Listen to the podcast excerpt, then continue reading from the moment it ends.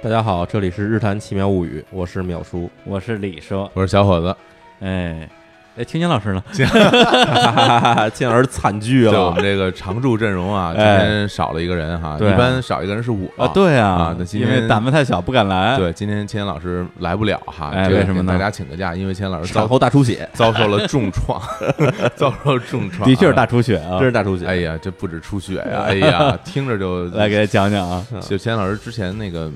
牙出了点问题，啊哎，嗯然后就拔了个牙，嗯拔了个牙呢就得再补个牙，嗯，补个牙呢，然后里边有一个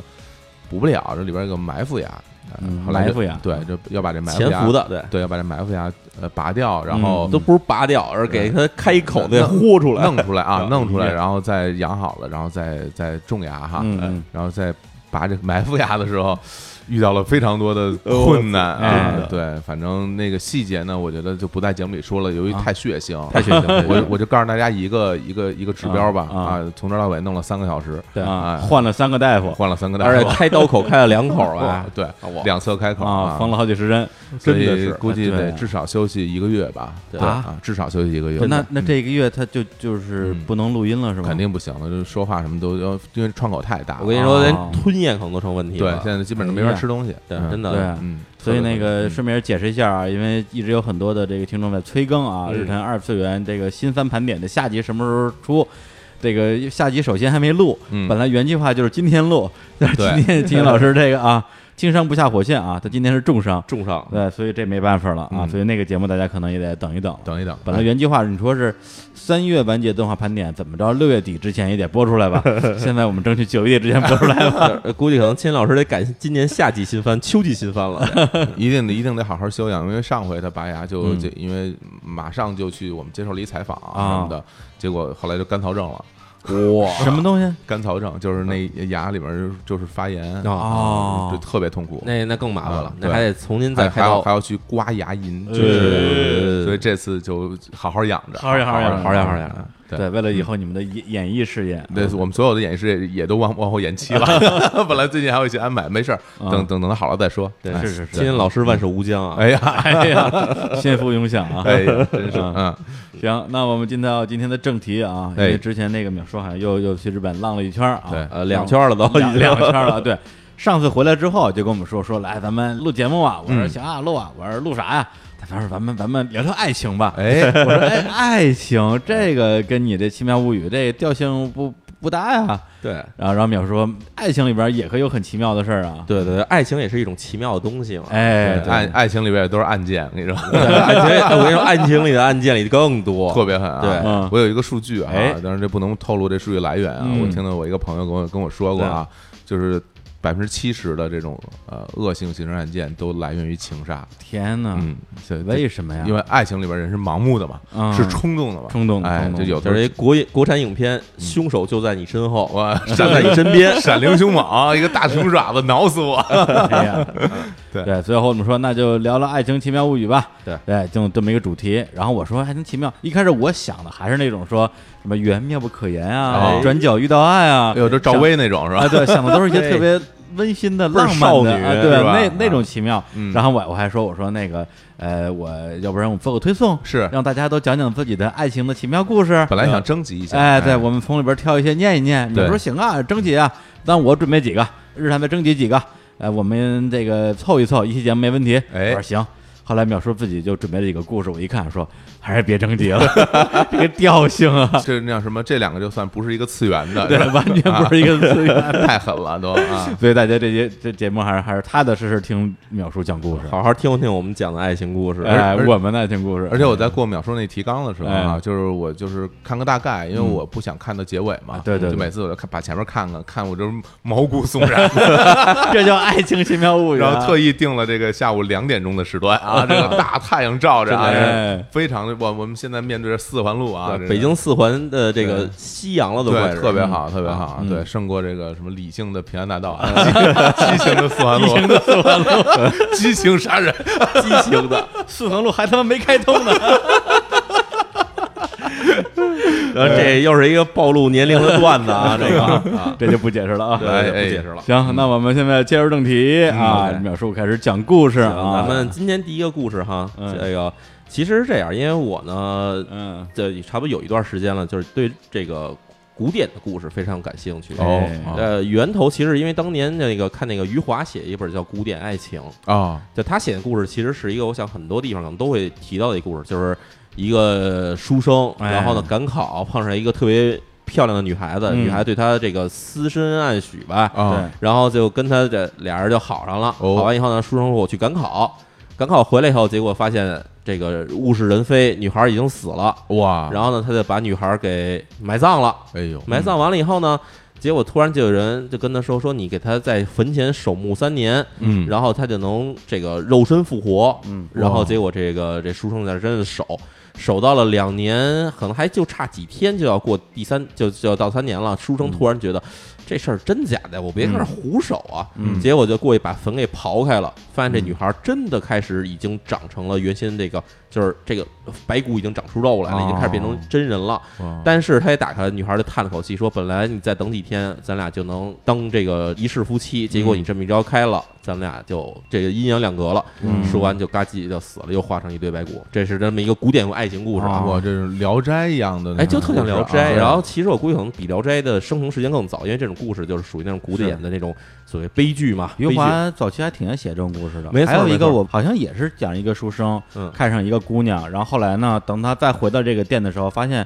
因为饥荒各种原因，啊就是这故事就是这个，就是这故事就是这然故事后姑娘已经被做成那种肉酱，肉人了，对对，这就是卖人肉嘛。对对对，因然为后当时这就大家都得吃人嘛，人然后他相把食他把啊姑娘买下来，然后对那姑娘也死了，他也买对，就是了对他买的时候，姑娘的那一条腿的肉已经被切光卖光了。对哎呀，对，就是应该就是同一个故事。就一个故事对这对，一上来就这么这么 狠，哎呀，我这但这是这这是爱情故事这是啊。爱情故事。但是从哎这呀故事开始，我就开始对这古典的故事啊嗯有一定的兴趣。嗯，然后呢，有一阵儿就是可能因为现在也在拍，就是 NHK 啊，日本的 NHK 电视台，它拍了一个特别有意思的事儿。我不知道大家记不记得当年九十年代曲苑杂谈节目，嗯拍过那个叫电视相声，哎，拍过，嗯对吧？哎特好玩儿。印象很深，对对对啊有就那个最有印象那打麻将那个，没错没错，啊打麻将，啊然后。然后还有那个什么，那个就是马志明说那个纠纷，哎那对压脚面压脚面那个，对对对然后呢，日本他们把这个很多古典的落落语，就是古典落语是日本的所谓就是相声的名称叫落语。嗯然后呢，嗯很多故事其实并不是逗的，而是有教育意义或者有哲学意义的它那种故事。其实我觉得更像评书。对，像评书。然后他把嗯这落语呢给拍成，就是找一帮当红小生啊，给嗯拍的这一集一集的小故事了。啊，然后特好看，然后看那以后就开始对日本的很多这种古典故事开始感兴趣，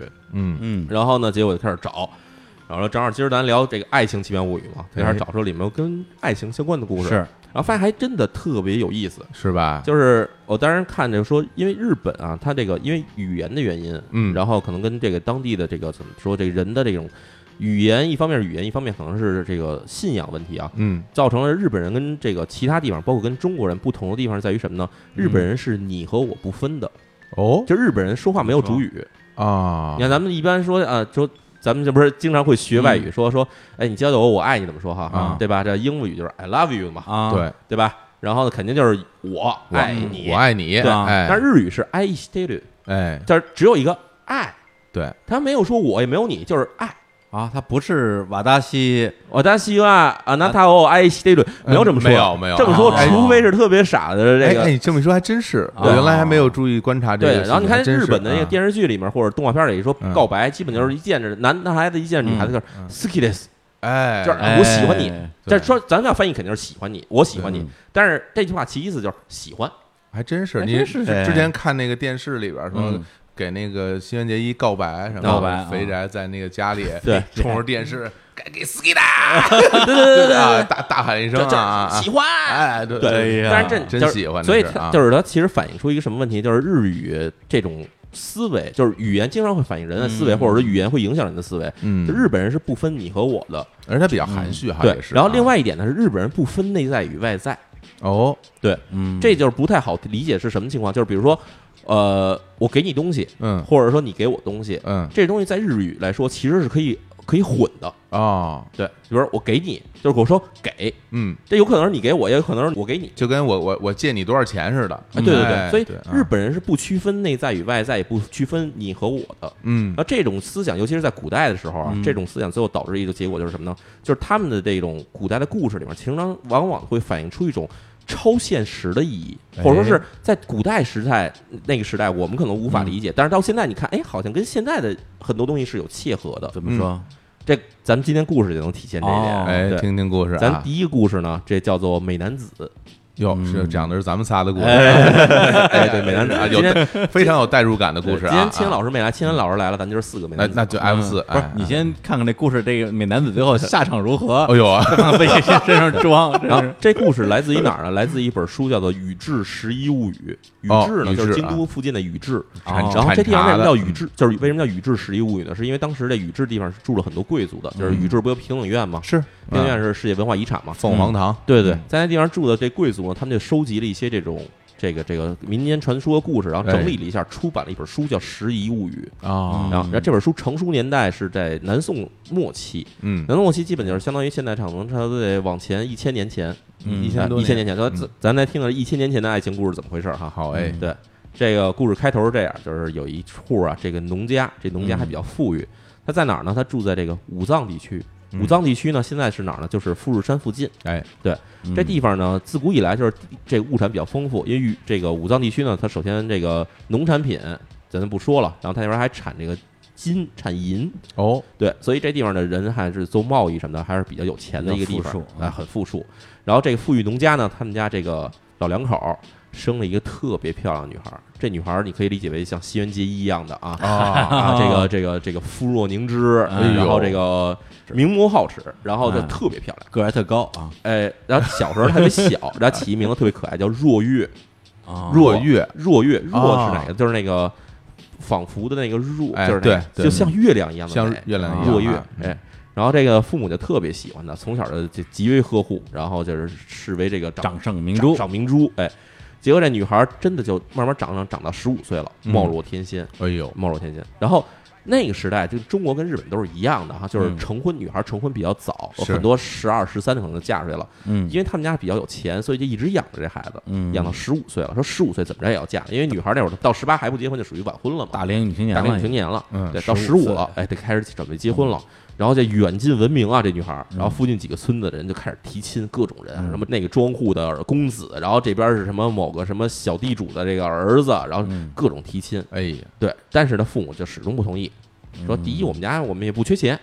我们要不看上你们的这些家产；第二呢，我们这女孩这么漂亮，我们必须嫁给这全国最漂亮的女的这美男子才行，啊，这就是要美貌相当必须得就是我们家境又好，我必须得找哦这漂亮的。啊，这有意思，一般都是男才女貌嘛。哎对，女孩长得漂亮，找有才华或者是特有钱的。嗯他这倒好，我要找一个在容貌上相当的也，美人的，家觉得没有什么别可求了，就找一个好看的嘛，嗯就是你一定要好看，一定嗯要帅气、漂亮。哎嗯，呀，然后结果呢，这女孩就一直等着，等着，等了两年，始终没有这个合适机会，因为哎呀，差不多一般的美男子来了以后，他父母都不同意，觉得嗨，你这就是相貌平平，跟古天乐一 样，对吧？还不够美，不够美啊哎，父母都看不上，对，然后这本就因为女孩那会儿都是待字闺中，不让见人的啊、哦对，然后所以就一直过两年，一直没找着哎一个呦合适的生夫女婿了，哎，啊然后呢，这家里也有点着急，哎嗯，这是怎么办呢？然后结果突然有一天，在她这女孩十七岁这一年啊，突然听到了这个父亲，她父亲因为是做生意嘛，嗯结果从附近这村子里边就听到一消息，嗯说这哪儿呢？说这个从有一对贵族的，嗯，贵族从这京都出来巡游，然后准备要经过这附近。哦，哎，他一听，哎呦，这个这个这贵族出来了，这咱们得得就是当地的人都得迎接嘛。嗯，然后后他听到一更重要的消息是什么呢？说这贵族这个队伍里面有一位地位非常尊贵的嗯，人，带队的人啊，嗯是一位举世无双的美男子。大帅，哎呦，我的大妈，这个这父亲一听，哎呦，这太棒了，这简直就是咱们等的就是等的这一天啊。然后回家马上回家跟他这个这女孩的这个妈妈商量，说咱们必须把这队人留在家里过夜，留下来以后咱就跟他商量，咱们要提亲，要跟他们成亲，把咱女孩跟嫁给这个最漂亮的美男子，哦跟他结婚跟他结 婚，啊对。啊，跟跟跟那个美男子结婚，跟宇宙结婚是吧？人哎也不许吃谢啊谢我，谢 谢谢谢谢谢， 哎然后呢，就真的这个消息控不呢住嗯还不是假的，因为这队伍人啊，因为他们这是贵族人物人马嘛，这穿的肯定特别华丽，然后嗯那是这排场也特别大，嗯所以这消息慢慢的从别的村子开始传过来了，嗯越来越近，越来越近。他爸一听，哎呦，这有意思，这事儿肯定是越来越往我们这村子过了，有戏了，有戏。然后说，哎呀，真棒。然后他们就把这事儿呢告诉他这闺女了，嗯说，，哎，你这个大婚之事啊，有希望嗯了，我们给你找了一个，说这个首都来的，首都来的哎最漂亮的美男子要从咱这儿过，我你天，等着吧。你等着啊，然后这女孩听了以后，哎呦，就少女回春了，开始天天美在了家里，哎呀，心头小小鹿乱撞，乱撞，啊对，小小鹿那那这脑袋乱顶，咣咣咣顶，哎呀，受伤了哎呗， 真啊的。然后结果终于就这消息过了，可能有几周时间以后啊，嗯，终于在一天傍晚，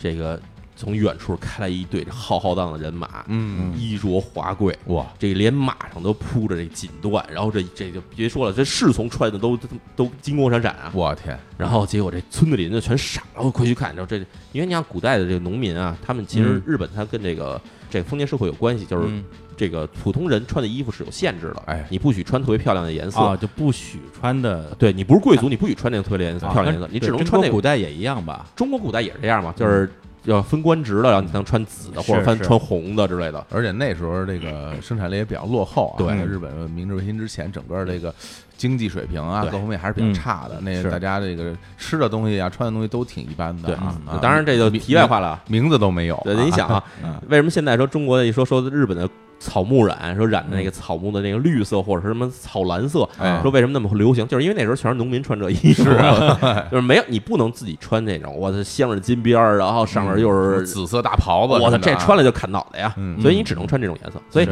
这村子里人没见过这样的衣服，然后全嗯去看去了，热烈欢迎啊！这女孩父母这俩人在这个人群里面就上蹿下跳看，哎，到底哪儿呢哪儿呢？这美男子在哪儿呢？哎然，后哎，过了一会儿，果然过来了一个蛟龙。嗯，对，一般来说啊，古代啊，五官是骑马的，哎，但是贵族呢，他们不骑马，贵族是坐着轿子来。嗯就是那轿子其实是跟中国的轿子不太一样，中国轿子是坐在，就是是可以正立在里面的。嗯四抬大轿，哦四大轿里大面是一个椅子，嗯这当然后来是因为中国有了胡椅嘛，就是宋朝以后有胡哎椅可以坐在椅子上，是对啊但是之前其实都是盘腿儿坐在里面的。对，那多累啊！哎，但是人那会儿人都已经习惯这惯个了。都都坐地上，然后躺地上睡觉，都是这样，没有椅子嘛啊，都是北而方游牧民族传过来的中。国都是以后有了椅子以后，人才开始习惯坐椅子，以前也是嗯席地而有坐了沙发之后，咱们就都瘫了啊。对，哎 对，是这么回事儿。之前然后连裤子都没有，真真没有，真没有啊。所以就是他们就看这一个轿子，啊，嗯两个人抬着轿子过来，这轿子呢就盘腿坐的轿子，嗯所以它没有那么高，嗯它就是差不多相当于半人高这么一轿子，哎有一轿帘儿，然后呢大家看，哟，这里面肯定是那个美男子了，大帅，大帅，嗯，然后话这大家正想着啊，嗯然后结果这轿帘儿就被这个美男子从里面咵就给掀开了，哟啊然后这时候就。就在场上就仿佛看见一片金光从这轿笼里面唰射出来了，哎哎呀他，就哇，然后仔细看，我这美男子身上衣服全是镶着金花儿，然后有的刺绣，然后嗯，锦缎啊，哎呀人都没见过，我说这简直是神仙一样的人啊，这衣服太漂亮了。嗯，然后大家都看，哇、看傻了。然后这父母非常在意，说这美男子到底长多好看。对，然后开长始成就什么样？对，，开始从这衣服往上捋，慢慢看他脑袋，嗯然后哎，看着看着，突然哎，看这美男子戴着一顶那乌纱帽，嗯，就是那个他们这这跟中国的唐代衣服帽帽子一样的黑色的一个包着脑袋一个帽子，然后这帽子里面呢是一一块这洁白的这个绸缎啊，从里面垂下来，整个把脸和这脖子全遮住了，等于遮就住是脑这看不见长什么样。啊哎，不让你奇怪看我长什么样。对，哎，啊，然后他们就想，哎，怎么看不见脸啊？对啊然后这时候哈、这一队人啊，随从突然就喊到了：“老百姓，你们干嘛呢？我们这贵为公子的这个尊荣，你们这些普通老百姓也想看。”哦然后这老百姓一下听完这吓了，全是低吓跑头，了全低头了，因为这个贵族地位的这区别啊，这个武士阶层拿着刀砍老百姓，其实就是随便砍的，砍了嗯啊对就白砍。是然后听完全吓吓吓死了，全低着头低着头。嗯然后这时候公子就冲着那名随从啊招了招手，给他哎招过去跟叫到跟前儿，嗯然后跟他耳语了一番，嗯然后呢，队伍就停下来了。然后呢，这个随从呢就转过身来对这帮围拢在一起的老百姓说：“嗯说这个这刚才对你们的很无礼，很抱歉啊。嗯嗯说为什么呢？说因为这个公子的美貌啊，实在是过于美丽，哎呀，然后所以呢，给他自己招惹了不少的麻烦。啊 哎哎呀啊，为了让避免你们这些人心乱，嗯，所以只好这样来出行。哦，说你们请不要惊讶，等哎哎于说这是他的一个个人行为。就是因为她太美了，然后对别人对看她当时就神魂颠倒，她对不能让这种事儿出现。我然后天于是呢，为了照顾你们，所以你们别惊讶，是因为我以前看日本那些老的电影，嗯经常会出现一个女的，嗯带着一个那种挡着脸的东西，对对对包括你像《罗生门》里边，对对对那个对女就是挡着脸，挡着脸看不见，对，从来没看见说男的挡着脸的， 因为这美丽也是一种罪过嘛。啊如果美是一种罪，我早已罪恶 滔天，哎呦， 然后，哎对，当时你看聚 在，啊真真是，然后聚在一边儿的望远镜听完这话啊，然后觉得，嗯哎呀，公子真是说的非常在理，我哎嗯然后呀，这真个信了，而就是且言辞还非常优雅，哎这个贵族就是不一样。果然不一样很对。客气，对哎，然后呢，这个这时候那个随从那为首的一名随从啊，就过来跟老百姓说：“我们只是过路的，这个我们要去前往的是这个去这个关东地区，东京附近嘛。哎往江户走，哎对，但是那时候江户其实还没建成呢，是对，是嗯啊就是那边还其实还是属于就是所谓关八州还是一个比较荒蛮的地方，对对。然后说我们往那边走，然后呢，你们呢这个老百姓啊，你们不用惊慌，因为我们到时候我们住啊是住在村外的那个寺里面，我们在那边嗯哦因为寺庙那时候都比较势利，然后就也有房子什么的，嗯我们住在那边，说你们不用这个惊慌，我们也不会滋扰你们， 不会扰民，啊对。然后呢，这时候女孩父母听完这话，当时就跑上去了。嗯，说不用去庙里边，我们已经在家给您准备好了这个酒席，啊然后还给你备下了客房，到我们家去借住吧。然后这嗯个随从就有盛情招点待为难，说：“哎，嗯这我们也没安排这事儿，对吧嗯？”然后呢，这个随从就上去去跟那公子报告说：“这个有这个一户这个富农啊，嗯说要让我们住在他们家，咱们不用住在那个寺庙了，你怎么样？”然后公子也就首肯了，说：“行嗯，那咱们就住他们家吧。”嗯，然后结果呢，这个这父母这女孩父母就如愿以偿，带着这一队人就到自己家住去了。嗯，然后到父母家住去以后呢，肯定随从安排公子在这个这个所谓的上房坐好坐下，然后开始准备酒宴什么的。但是公子一直没把脸上这丝绸摘下来。哦，然后呢，在这酒宴上吃喝，大家都反正在那儿唱歌跳舞，然后喝热酒什么的。公子就是简单的就拿起那个筷子，啊，哎，把这个碗拿下来，然后嗯凑在这个这个自己这个这个面纱下面哈，隔着帘儿，把这个伸到里面，然后就啊随便吃了几口，哎呀喝点酒，然后就一直在那儿一动不动在那儿坐着，大家旁边看着，就哎呀，这个贵族真是不一样啊，哎真是优雅，优雅嗯像我们似的，见着这种好吃的还不得没命的吃、啊，对吧？自助是吧？烤肉自助还得拼命来到烤肉食 堂，两百九十九一位是吧？对啊 得得吃回本儿，啊吃死算，吃的然后算，福祥进，福祥出，没错。啊是吧然后人觉得嗨，人啊家京都来的贵族啊看不上我们这些这乡野的粗陋吃食，哦然后所以吃两口人家不吃了，然后嗯在那儿坐着。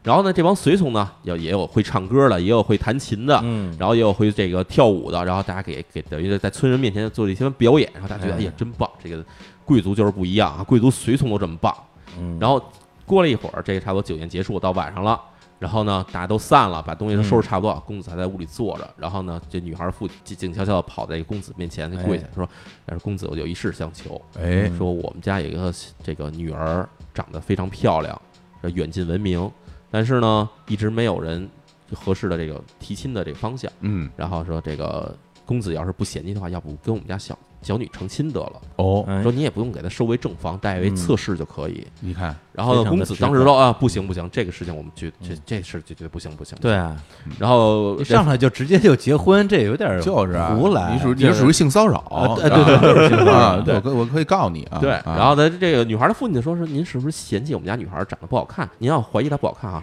我女儿现在在隔壁，我可哎以叫她出来跟您见一面。哎哦，然后公子说啊，不是，我不是因为这原因，我不是嫌弃你们家女孩不、嗯这个闺女不好看，嗯，是因为我从京都出来啊，不用，并不是说来游山玩水的，哎我要为朝廷办一件大事儿，嗯你看这事儿我不能耽搁，啊所以必须得赶快走。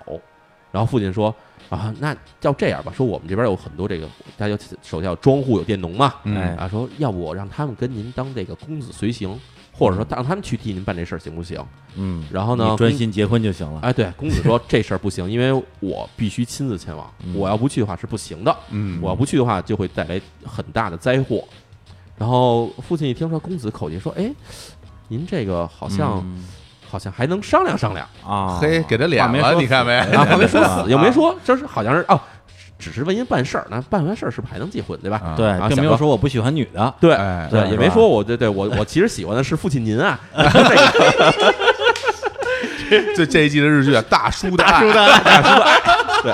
特别好看。哎呦我的然后妈呢呀！这然后这父亲一听完这话就说：“哎，那这样吧，我把孩子他妈也叫过来，咱们一块儿商量。他妈就算了吧，”对，然后结果这俩人就在这儿，哎，跟这公子死说活说，甚至说要寻死寻活。哎就公子说：“那算了，这样吧，我在这儿跟你们多住几日，哦然后咱这事儿哎再呦再行商议。你看，嗯哎”然后呢，这个自然就把公子给顺利的留下来了。嗯嗯，然后这个女孩父亲呢，就带着这还是心里还是忐忑不安啊，嗯就准备要今晚就给她安排这个这什么床铺什么的这些东西。嗯是然后你也想，这个女孩在旁边屋里等着，等着着急呀、嗯哟，对吧？哎，这天下第一美男子来了，对对啊吧？这我这个第一迷妹，对吧？我 这不能见偶像一面儿，然后哎就着急，心急如焚。心急如焚。然后正着急的时候，突然门就开了，嗯然后进来的呢不是别人，是这女孩的爸。哦，哎，哎，女孩跟他说啊，这个美男子果然名不虚传，嗯举止高贵，谈吐优雅，对吧？然后这个不可多得的这个好男人。嗯然后女孩说说，那我什么时候能见见见一面啊？是啊，然后这个父亲就说：“啊这个公子现在还没有答应跟你成亲，你先等一等，先别着急。”结果女孩也没办法，只好先回去了，因为你嗯不能失了女子的这个所谓的礼节嘛，对吧是对。然后第二天，父亲还是跟公子说这些话，公子还是不同意。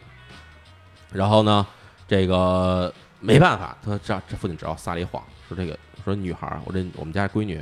其实虽然长得很漂亮。嗯，嗯但是一直没嫁出，原因是因为什么呢？就是因为太漂亮了，结果让这个附近的这个山上的妖魔看上了，哎哦呦，结果有天天晚上来缠她，让她做噩梦，要把我们家女孩的这个性命夺走哦哎。呦，撒谎啊太可耻了啊这！是然后西游说这记的剧情啊，对然后说这说你这公子说看您这个仪表堂堂，哎武艺非凡，说您能替我们这个女儿除魔，嗯除魔，哎，除魔斩妖行不行？嗯公子一听这个说，哎，这个妖魔太可恨了，是吧？啊哎人世间如此美丽女子，怎么能被这个可恶妖魔所困扰呢？嗯说嗯我们既然作为武人，我是哎武士，我哎要义不容辞责任去对除掉。嗯，哎，然后呢，就答应了，答应了，说我去替你除魔。然后当天晚上，这父亲就安排哎您就进屋去，然后一会儿小女子这一旦开始在这个闹，哎你就开始您就可以开始除魔了。哎呀，哎，然后结果这个公子就穿着一身戎装，这个披甲带剑，嗯这咵叽就进了屋了。然后进了屋，然后父亲就把门一关，仙人跳啊，这个，哎哎，把呀，门一关， 然后结果在屋里待着，发现根本没有什么妖魔，嗯然后就看见当时铺好床铺啊，哎呀一名这如花似玉的少绝色女女子，绝色女子，这个双目含情的看着自 己，哇，嗯强行洞房啊，这样，对啊，然后这个公对子啊说：“我来除魔然了。后哎然后 公子当然你看，呀，这公子当然一看这这没法忍啊，对吧？啊”太跟好看了，跟跟我一样嘛。对。然后这个女孩呢，当时其实也就芳心暗许了，哎呦结果俩人就顺水推舟，就行这云雨之事，看成没了一有番好事。除魔了吧？怪不魔得， 怪不得蒙着脸呀，然后结果完事儿以后哈、第三天早上，然后公子呢收拾好嗯哎自己，，到这儿也没看见脸但没看见脸，因为在晚上啊啊黑天什么都看见，一见啊古代也没有电灯，啊也是啊。对关灯都一啊样的，关着灯我都觉一样嘛 哎。呀，然后，然后结果这个公子呢，就第二天早上起来收拾好东西，然后准备就开始嗯说过来跟那个父亲辞行，说这个我必须得去办事儿了。对嗯然后呢，这个父亲呢，这个说也没要说说，哎呀。你就跟我们家女孩儿，你都共度春宵，你还要对啊走？他没说，那个渣男，对，然后说说，那这样，公子说，您能不能在这个出行啊，嗯再准备两日，然后这时候嗯跟我们的这个跟我闺女成亲，嗯然后这样就成我们家女婿。嗯，然后呢，公子一听这个也行，就算是给我留了面子了嘛，然后说嗯那好，那咱们就那就先这样吧，再我准备两对日对，啊准备几天，然后我嗯跟你跟您的这个这个千金哈，嗯择日择吉日咱成婚。得哎呦，然后成完婚以后，我必须要马上出发去办我的这件要事儿了。这很这负责任的嘛。这叫什么呀？这啊叫什么？呃这步步为营，步步为营啊！这这得寸进尺，得寸进尺哎你看啊，然后呢，公子说完这个哈，女孩的父亲把他这消息告诉他女孩的妈了，嗯俩人就欣喜若狂，哎呀，终于把这天下第一的美男子招为我家夫婿，对吧？嗯而且这还是京都来的贵族，就是啊嗯是啊，这玩意儿我们家飞黄腾达了呀，转看了，肯真定的，啊这原先想，虽然说旁边的小庄小户看不上，但是这京都来的大人物，这可厉害了。嗯对然后结果开始就开始拼命安排这俩人的婚期，你看啊，就开始给这周围的什么亲戚朋友发这个贺嗯电，说我们家孩子要结婚了，哎然后请各种人准备到大家哪天哪天，对吧？良辰吉日，你们要过来到我们家这来喝喜酒来，真是嗯这对份子钱都得收回来，那肯定啊收回来。嗯 然后呢，这段时间呢，因为这个公子毕竟也跟这女孩有肌肤之亲了，啊哦，所以呢，每天晚上公子也就以这个夫婿的名义哈，啊每天晚上悄悄来到他们家，啊也不声张，就跟女孩在家里就相会。哎哎呀每天晚上都共度良宵。你看看，哎呀令人然后，但羡慕是呢，过程中啊，这女孩儿说说公子，你能不能说把这你的脸上面纱除下来，让我看一眼对你啊长什么样儿？是我想看你这个所谓这个天下最美的容貌是什么绝样儿？啊世美颜，啊绝世美颜，对吧？然后公子说啊，说叹了口气，说啊这个嗯我我呀，因为长得太美 了，又来了，对吧对吧？这这就有点像我内心独白，都白睡了，睡了也不给看说因为我长得太美了，嗯所有看过容貌的女人啊，嗯，很多都已经无法这自己自己的情绪啊。你看啊有一些女孩儿为了我去上吊自杀，哎呀，还有女孩儿呢抛夫弃子，就为了要跟我私奔。你因为这些事儿，我自己惹了太多的这个所谓的嗯孽债啊、情债啊，嗯说，所以我自己内心觉得我自己那罪孽深重，所以呢，我在我这个嗯十几岁的时候，我就向这神佛发誓，说我这辈子除非遇到我自己终生伴侣，嗯，不然我不会把脸上的面纱除下来。对啊，但是我不就是你的终身伴侣但是还吗？没还没成婚啊，咱对俩啊还没办事儿呢你，都睡了，睡了不行啊，那咱还有手续要办啊 哎，呀，对你你这还是冲动，只有咱们结婚当天， 我才能把想把面纱你给急 的，摘真是，对啊，我们女孩子，人哎呀，对我跟你说，真的，这个志明哎志明妹子啊， 啊，吃明白啊了，咱俩结婚那天，哎我才能把面纱摘下来。行你再等几天，反正行咱们婚事已经安排好哎，你了。别骗我，哎，对，结果呢，就是过了几天以后嗯，真的第二天就要结婚了。嗯第二天白天就是大喜的日子，嗯然后呢，准备都停当了，然后所有的这个该上路的这个亲戚朋友也都在路上了。嗯嗯，哎这天晚上突然出了一件事儿，出事儿了，出了一件事儿，这就是我们要讲的《奇妙物语》的最精华的部分了哎啊呦，！等半天了，这已经啊，哎，来放首歌， 来 来，这天哎这天晚上哈，嗯公子还是照例跟女孩儿，还是俩人在屋里还是缠绵缠绵私会。哎呀，哎，突然啊，屋外狂风大作，电闪雷鸣，嗯，那儿变天儿了，哎呀，就跟那北京昨儿晚上似的。对，我天！我今天早上六点多给我打雷，给我打醒啊，了今儿早上六点多那雨，我跟那你说啊下，大雨，啊疯了我从外面开，就是从外面打车回来，啊！就是到了光明桥桥下，那水已经基本上快没鸡膝盖子了，啊就真对，的特别危险。而且我醒那会儿，你还看你发个朋友圈儿，对，我还跟大家说，千万别往低洼处去，对对因为那对雨真的特别我邪。看见淼叔说，那时候我刚睡没多久，咱接着讲故事啊 哎哎哎，就是反正是这种瓢泼大雨嗯就下来了，然后结果就在这时候啊，嗯突然房顶上传来了很大的这个砖瓦被翻动的声音，就是哗啦哗啦哗啦翻翻翻这个砖瓦的声音。哎呦，说一般来说哈、这个楼上面要是有这个砖瓦翻动声音，可能就两种事儿，一种是有来台风了，哎啊呀，还有一种叫做地震，嗯对吧？哦当然也有可能是有贼人在翻东西。梁上君子，对，梁君子，但是这种声音特别大，嗯，就感觉不像是一般的事儿。嗯，然后呢，这一声一响，这女孩当时想什么声儿，赶快就躲到公子的怀里头了。哎嗯然后公子一下直起坐身坐起来了，嗯就问说什么人，开始问说是什么人在楼上嗯房上对吧？嗯，然后呢，结果是这房上传来一阵滚雷一般的声音，听起来就很恐怖。老师说，你这个背负着皇族血脉的年轻人，嗯，我们是来寻仇的，你跟你的家族就等着被我们尽数剿灭。哇，哦，然后一听皇族对吧？女孩说，哎。我身边这男的不光是贵族，原来是皇族血脉，哇哎，这一下身败又增了，对然后但是他又害怕，然后就接着听上面说什么，然后呢，这公子就小声对怀里这女孩说：“坏了，说这个我之前要办这要事儿啊，迟了，结果被耽误这了对被这个恶魔啊找上门头了，找找他找妈上赖门来了。你，啊，然后呢，这商这屋顶上声音接着说啊，说你知道我是谁吗？我们就是被你们先祖剿灭的那些彝族的冤魂。”因为啊这个，因为日本的皇族当时在这个统一日本过程中啊，其实这讨伐了很多这个民族，是对，然后有少数民族，还有好多这个其他的这种部族什么的。嗯对，然后这些人被杀了，啊，然后他说我是这些被剿灭的这些彝族的这个冤魂，哦，还不是人，呃，因为我们已经是鬼魂了。妖魔，哦说从我们被剿灭那天起到现在已经过了一千年了。嗯说这一千年里面，你们也不没给我们做做过任何的祭祀，你没给我们建过镇魂的神社，哦嗯，就给我们没有任何的给我们的供养的这种世界。黑不提白不提了，啊对，哎所以呢，我们就让我们在堕入地狱以后受尽了苦难折磨，也没有任何供养。嗯，啊，然后所以我们一直在地狱里受苦，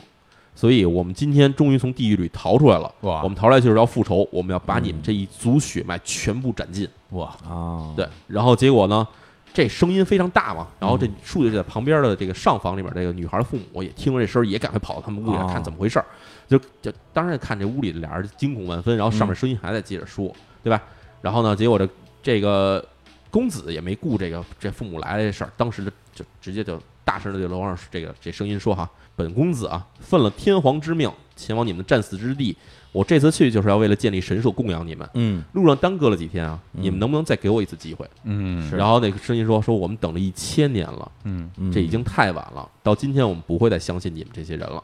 而事到如今，你要想挽回的话，只能在你们的皇族里面有两间至高无上宝物里面，你挑一件，留下一件，另一件我们要带嗯走。哦，然后公子问说：“你说的是哪两件？我不知道你说的哪两件宝物。然后那声音就说：“哈，两件宝物很简单，第一件事儿就是现在天皇的性命，嗯，第二件事儿就是你的容貌。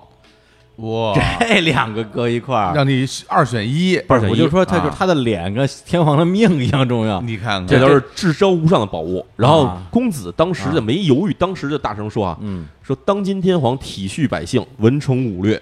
是千年不遇的明君，嗯，绝对不可以英年早逝。是嗯我的容貌尽管倾国倾城，但不过是途中烦恼的业务， 嗯留之何用？我不要脸了，不要脸了，恶 灵说你要是要娶的话，就将我容貌娶走。哎哎呀呦喂，我天啊，然后女孩一听，哇，这不行啊，哎正气凛然啊！ 脸得留着呀。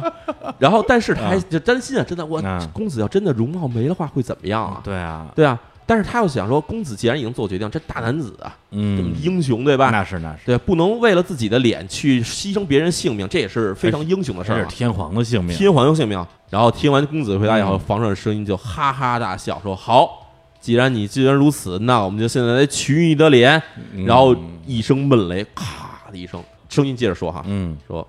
取你的面貌之前啊，嗯先告诉你，就算我们拿走了这件宝物，也只是给你一次犹豫。你过十天之后还是要去给我们见神兽，嗯否则哦我们还是要取你所有家族人的血脉，啊，给你延期一下。延期一下。然后公子听完这话以后，刚要答应，嗯突然就咕噔一声倒在地上，这两只手在脸上就不停的抓，然后就哎呀啊疼啊，太疼了，就在这使劲的喊。然后屋外倾盆大雨哗地下着，然后这女孩看见公子在地上如就是翻滚啊，痛苦啊，也不知道怎么办了，手忙脚乱。父母也上去赶快帮着这女孩安抚这公子。然后公子也是两只手在脸上一直抓，然后告诉我啊我的脸啊我的脸，然后就在地上滚啊滚啊，就哎呀最后过了一个时辰，一个时辰就是两个钟嗯两头啊，龙头，最后终于公子累了，就瘫倒在地。嗯然后外面的雨也渐渐小了，嗯然后天慢慢放晴呢，月亮出来了，嗯借着月光，然后父母突然想，咱们要不看看公子到底长什么样儿？哎，哎，然后他们就蹑手蹑脚上去啊，把公子面纱一掀，嗯，大吃一惊。为什么呢？是因为这时候脸上公子的脸上哈、一只眼睛已经是空的了，是一个洞，啊，然后另外一只眼睛呢，像是这个死鱼眼睛一样是往外凸着，往外堵嗯鼓着，然后呢鼻子也是歪着，鼻子歪到了一边儿，嗯然后呢这个嘴里呲着门牙，这这牙还往外呲着，还是有嗯点阴黄色的那黄牙，大黄板牙，哎呀，然后脸上还一大片黑胎记，看着特别恶心嘛。然后你看到这儿，女孩就先哭了，嗯然后这哭声一传来啊，公子醒过来了，嗯你看公子反正也是气息奄奄嘛，嗯就哎说我的脸，说哎呀我我的脸怎么变成这个样子了？嗯，然后看了看女孩那儿哭啊，他扶了扶女孩说：“说没事儿，至少天皇性命咱们保住了。是，哎，然后而且，再者说回来，你也不是只爱我的脸，对吗？”然后女孩呢，听了这事，她点了点头。嗯然后父母呢，看到这儿也是不好说什么了，啊对这啊这，事儿已经发生这样了。然后呢，但是他心里反正想，嗨，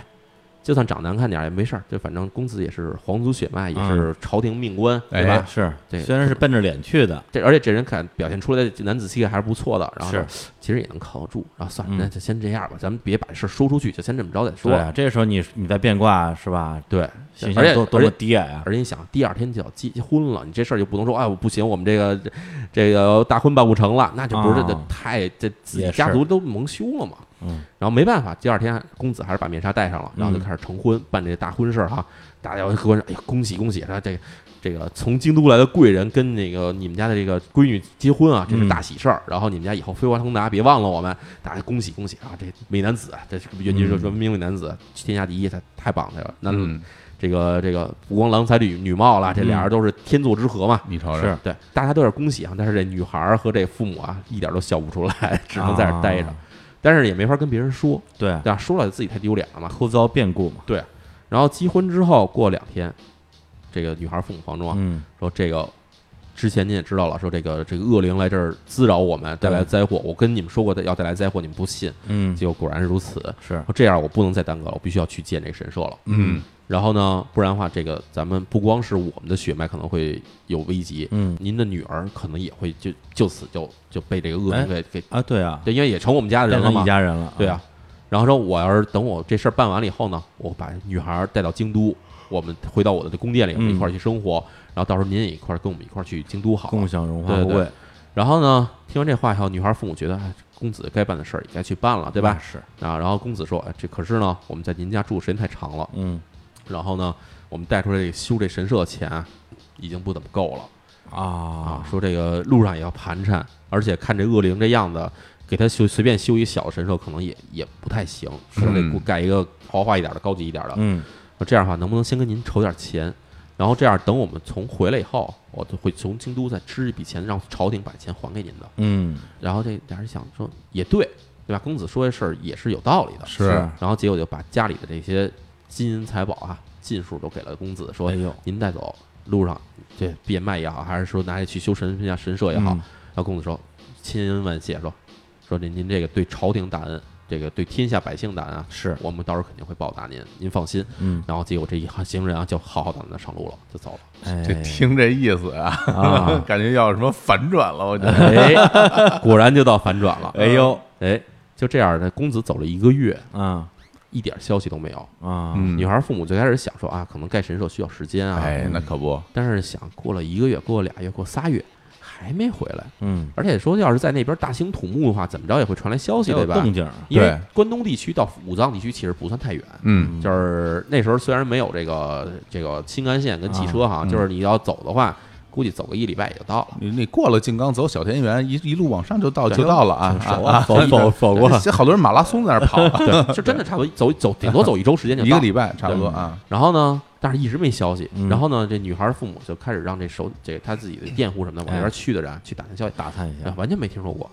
然后就、啊这坏了，哎这不会咱们遇上事儿了吧？哎还是说是公子遭遇不测了被？妖怪抓走了，还是说我们家被人骗了？哎 呀，呀但但是他们不敢往深了想，因为嗯第一把闺女已经许给人家了，而且闺女哎还大家都让对大家都知道了，对，然后闺女还就对吧？哎呀都跟人家公子都那样了，对吧？对然后家里钱也都给人家了，当然要想肯定是想，还是往好了想，咱嗯别想那么多。嗯结果过了一个月，嗯，又过了一个月哈，这有一队官军，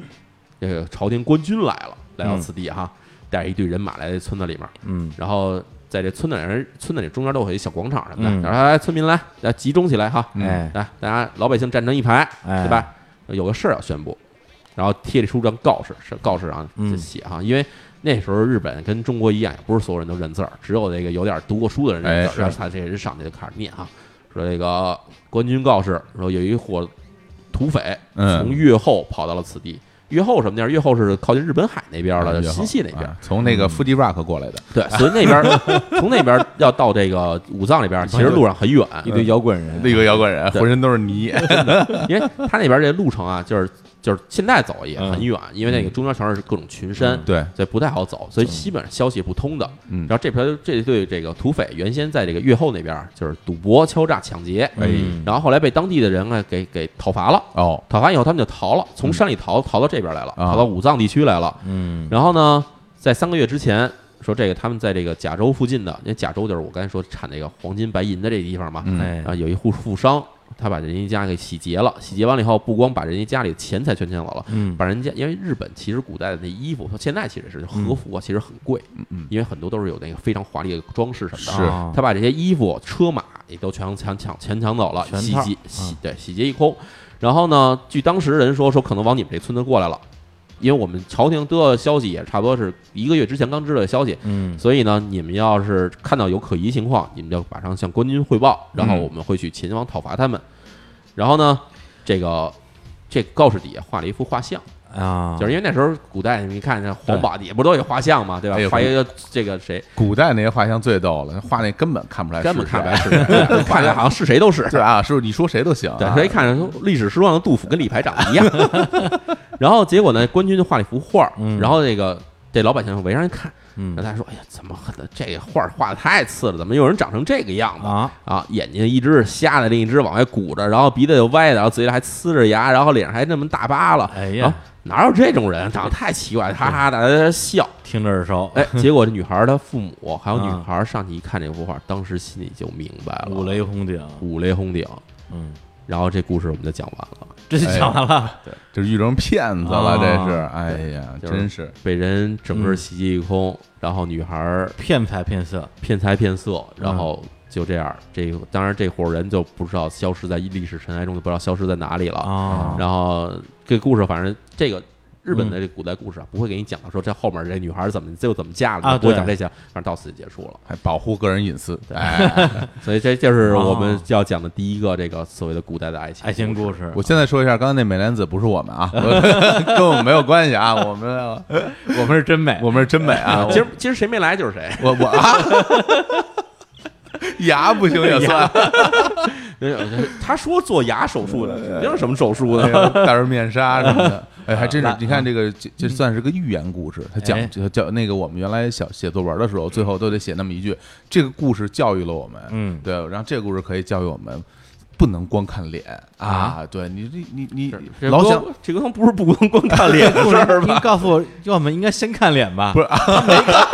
他没看见脸， 啊这故事告诉我们说，不能盲盲目相信贵族，对吧？啊对我们教育我们这个收快递的时候要先 验货，不是然后然 后再签收啊。所以，所以你看出这故事其实有一个特点是什么呢？就它不会告诉你一个单一的这个哲学道理是如何的，而且还应了我刚才说的话，就是日本人其实不区分这种故事到底是你你我还是什么这个哎内在外在，嗯就嗯他这故事可能在现实中其实是有更多的意义的，甚至在现代社会里有更多意义。我觉得看到现在也应该也会有这种类似的啊哎这手这种法，太多了太多的啊就是对骗吧财骗色的，就是那个男的冒充大款儿，对，然后因为我是哪年看那个台湾有一个新闻，就是一个欧巴桑吧，嗯，然后呢就网恋，然后呢就冒充少女，呃对同时跟多人网恋，然后嗯骗取钱财，哦对，而且他特别恶毒的一点就是说，他专门挑一个群体是消防员，嗯，就专门跟消防员网恋，哦对他可能看中这个群体里边的某种特质吧，可能哦啊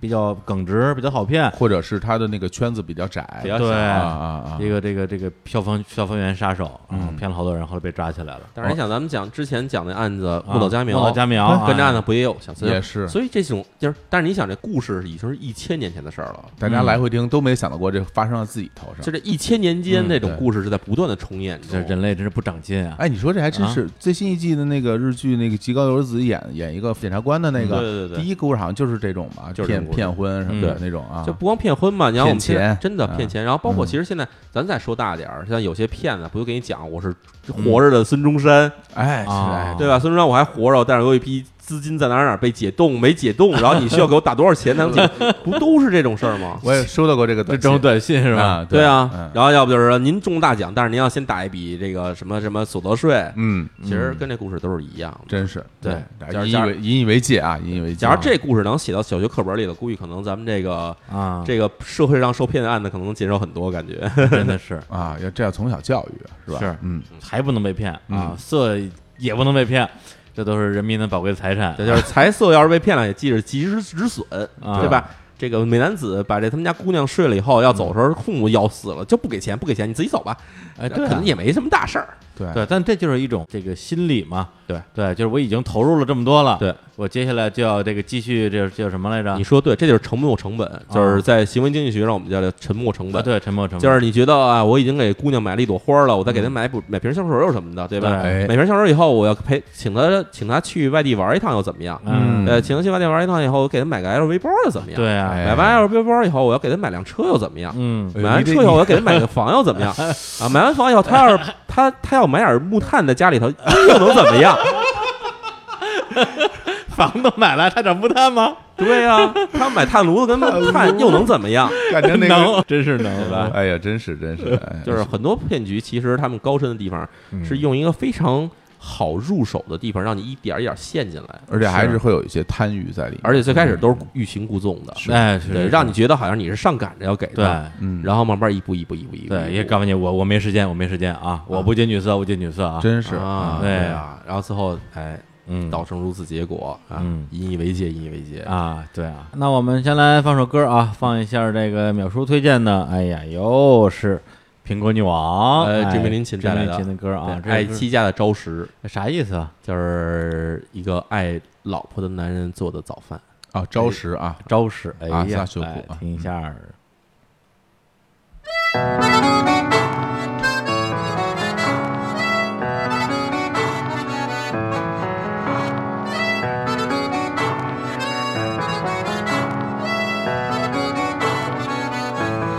昼過ぎに珍しくテレビをちょっとだけ見たわ果物が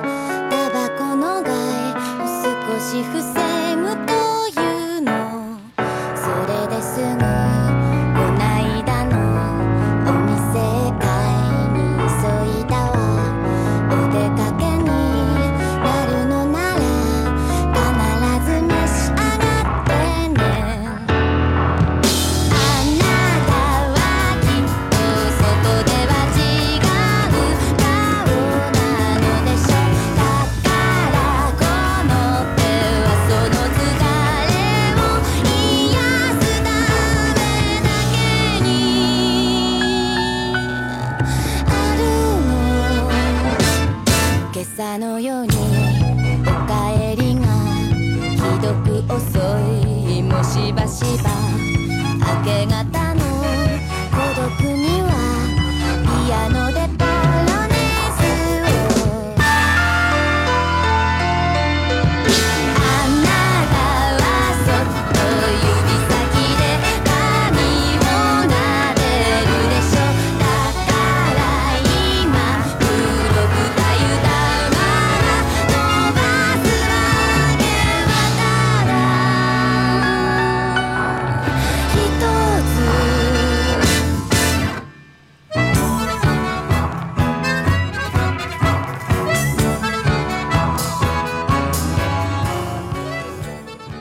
哎，嗯，一首来自于追命林琴的歌啊。咱们刚才那故事，后来我想了想，他这个相当于这个这个这个这个大骗子啊，这个大嗯骗子，他 他们整个一个队伍，大家其实早就踩好点儿了，就是首先，我其实想啊，这个啊案子，假如我们复盘，复想盘一真下干这个事儿的话啊，哎，第一呢，我肯定需要在人不知道的情况下，先去弄这一根行头。嗯，这行头呢，就是他们在之前从那个甲州的富商家里抢来的东西，对对对？吧？然后呢，从这东西抢以后，他还不能说直接抢这东西，从他们家里就这么着浩荡出发，必须嗯悄悄的先找一地儿，先给他自己打扮起来，嗯，而且从比较远的地方开始，开始收集下面要去的地方的信息，对，比如说哪家有钱，他不光有钱，他还得有有一个准备往外嫁的闺女，不一定是要往外嫁闺女，啊但至少是这家对这个富贵的这个趋炎附势。对，有这有点这种趋势，对啊不一定是嫁闺女，比如说有可能是，比如说给给这个寡妇续弦啊之类的这种东西，怎么着都行啊，只要你有钱，我就想办法来来对付就反你。正下个钩子哎嘛，针对针对你来设计我的战略。对，嗯而且他这一路上还要自己做宣传，对就是还有他要去把自己这个贵族的身份，还有这个阵仗这个对事儿，让周围的人传出去。嗯饥饿营销。对，要把要把宣传工作没错先先还做不能出是那种去。大规模宣传，不然的话对就让官军知道了，哎，就是得那种一点一点往外透，对让你那种哎我不想说，但是我还还忍不住想告诉你，对，我我不能说，不想说，但我一定要说。哎，哎对对对对对，就是这样。对 宝康的宝作品，康老师，我回家宝康认字儿嘛，对对对， 这个还真是一个人职业的骗职子，业骗子，职业骗啊子，非常专业啊。哎，嗯就是这样，而且还真的要设计局，嗯而且他们还从那个就是自己开最开始地区流窜到这边以后，还没有人知道他们是谁，就是就是从天而降的一帮人，嗯，然后可不就是自己说什么是什么的，对啊，你知道吗离自己原来的地方远了呀。哎对，要不然还是十里八村大家都认识，都是乡亲都认识志明老师，对吧？哎，你说说志明老师突然变成这个皇家来的美男子，大家觉得哎，这事儿啊， 而且你不能可着一个劲儿骗呀，对吧？ 对而且这骗流都窜骗嘛光了都。啊对嗯，行，那我们今天来讲这个第二个故事啊。好我们淼叔本来准备了四个故事，对，结果一个故事就讲了那么长时间。嗯今天我估计够呛能讲完，又得啊拉成两期讲。哎，是没事儿，每回你你来都得聊什么三四期的，哎挺好我们已的。经习惯了就是本来想写一短篇，结果写着写着变成长篇了，长篇巨著 啊，呃，这就麻烦了。对，来，咱们来讲第二个故事。呃，我再补一句哈，其哎实刚才咱们第一个讲故事呢，虽然是来自这《宇治十一物语》，嗯，其实这故事最开始的这个背景或者是嗯这个思维的这个色彩啊，嗯，其实是有一定的这种禅宗或者是佛家这种思想法的。哎就是他意思告诉你世事无常，然后呢，告诉你不要太看重这个所谓人世间的这些什么所谓的功名利禄这些东西。美貌也好，对对财富也好，对对对地位也好，这些没错东西啊，没错。嗯然后咱们第二个故事呢，也是跟这个。呃，怎么说呢？跟这个佛家思想也是有一定关系的，因为哦这种古代故事啊，避免不了会跟这个古代的一些这个宗教思维上有一定联系。是嗯然后这故事呢，最开始有个引子，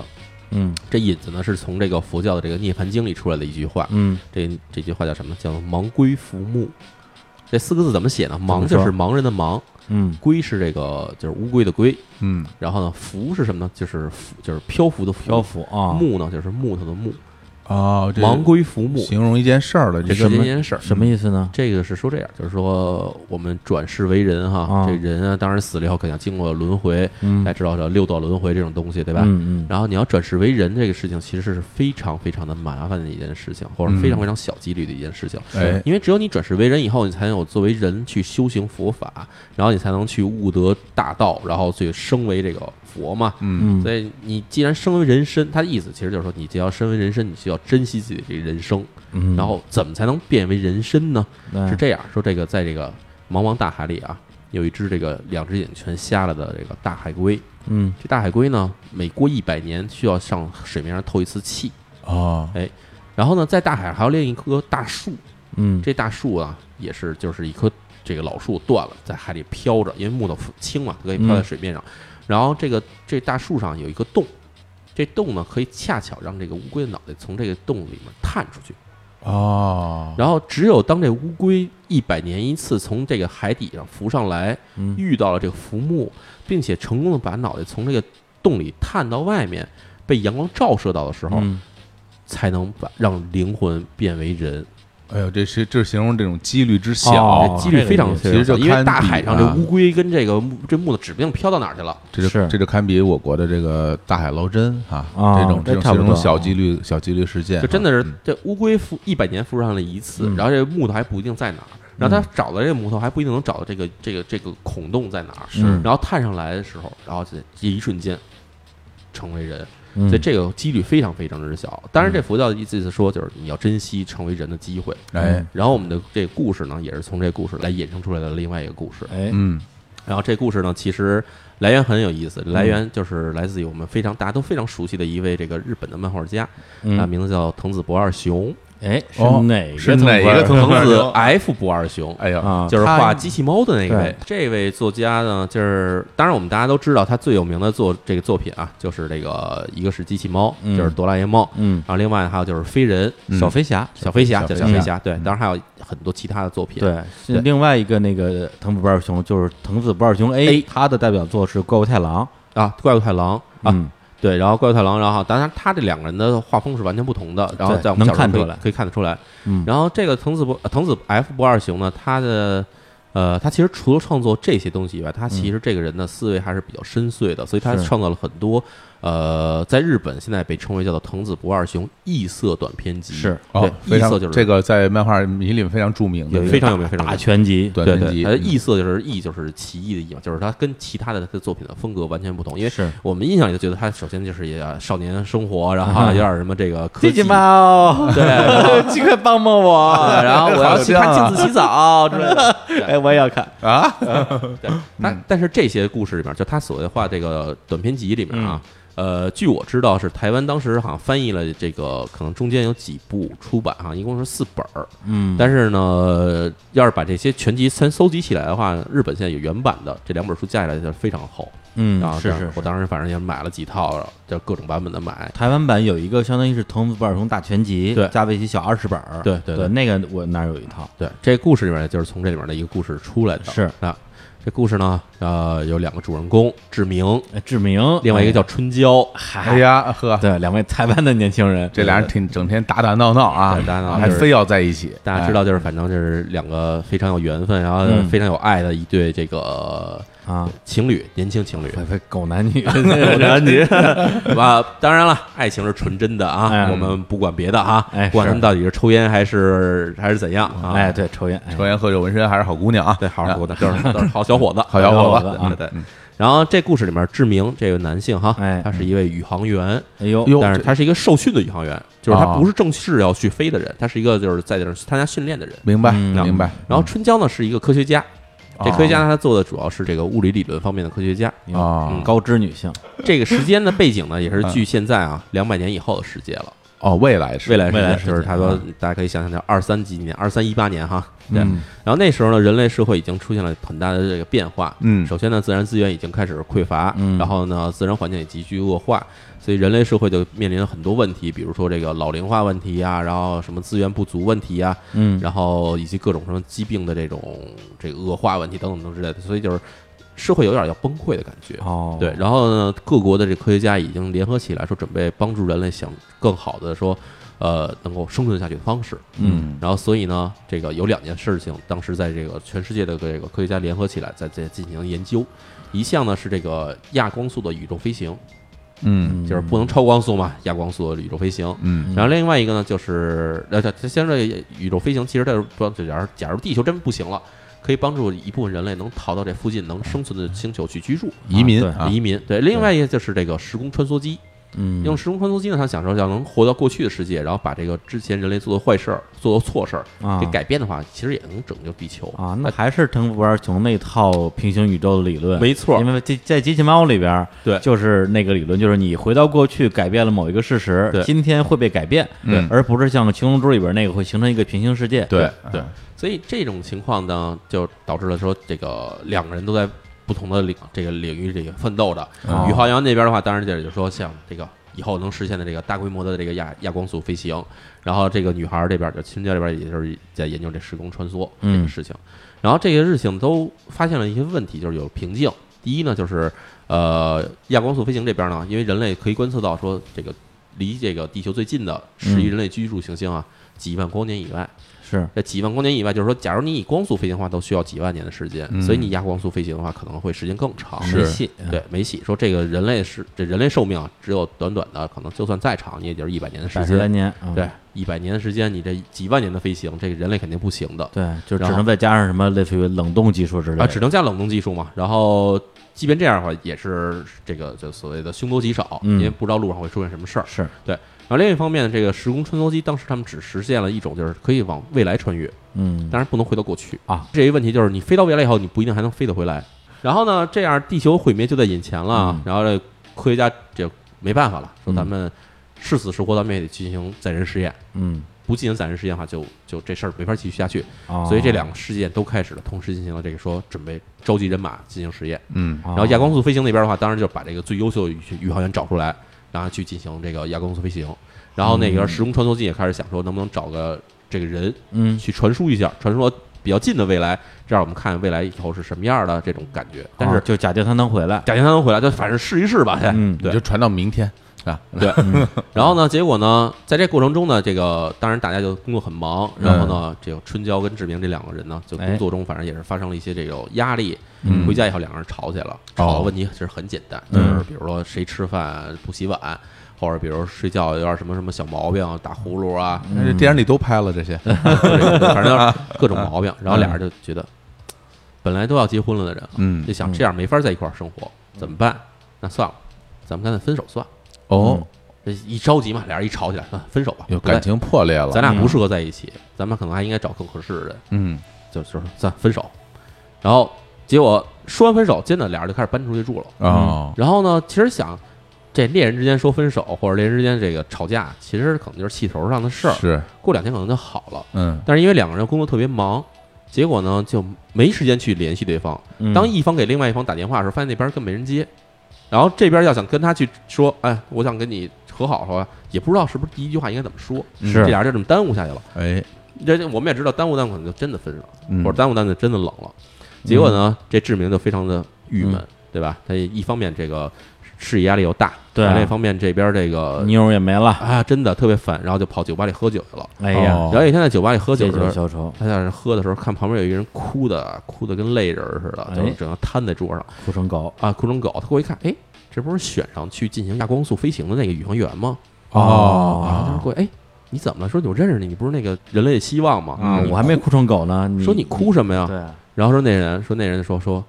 我跟你说实话啊，嗯我其实我现在只有一个想法，嗯我想死在地球上，